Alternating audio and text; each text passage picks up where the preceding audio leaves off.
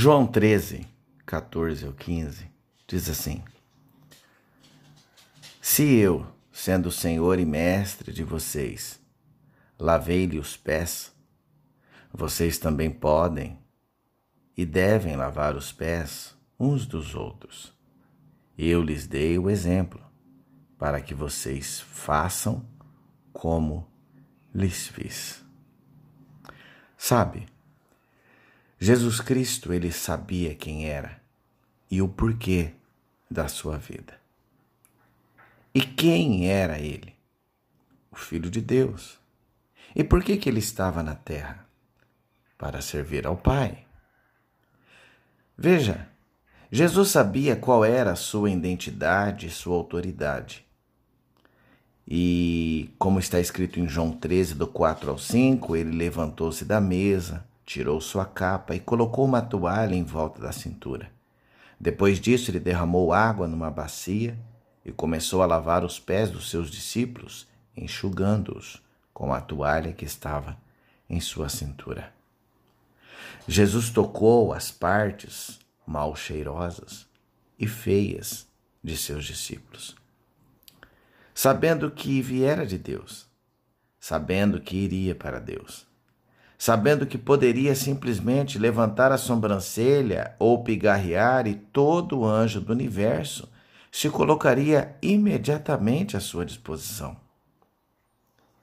Sabendo que toda a autoridade era dele, ele trocou suas vestes pelo uniforme de servo.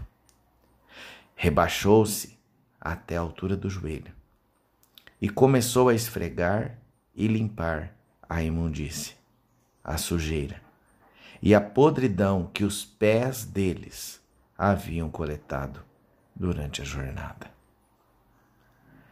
Jesus, ele lavou as partes mais imundas da sua vida. Ele não passou direto, nem levou a bacia na direção de outra pessoa. Você não pode compartilhar sua graça com outras pessoas?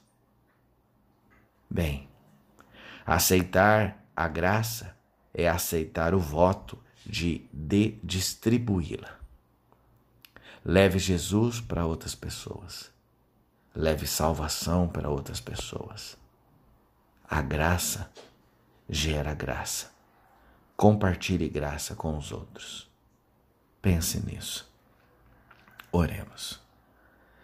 Senhor Jesus, como podemos nós, que fomos amados de tal maneira, não fazer o mesmo pelos outros?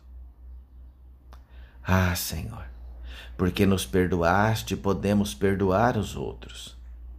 Porque tu tens um coração perdoador, podemos ter um coração perdoador. Todos nós estamos aqui por tua graça. E um e em um determinado ponto, Senhor, todos nós precisamos compartilhar a tua graça com os outros. Amém.